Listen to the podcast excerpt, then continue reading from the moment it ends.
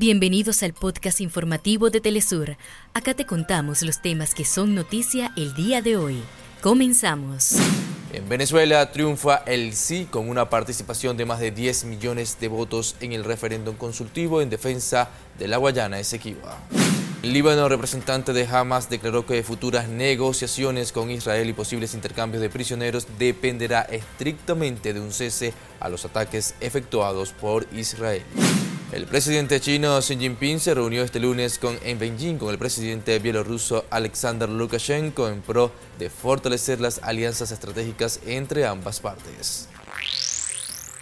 Hasta acá nuestros titulares. Para más información recuerda que puedes ingresar a www.telesurtv.net.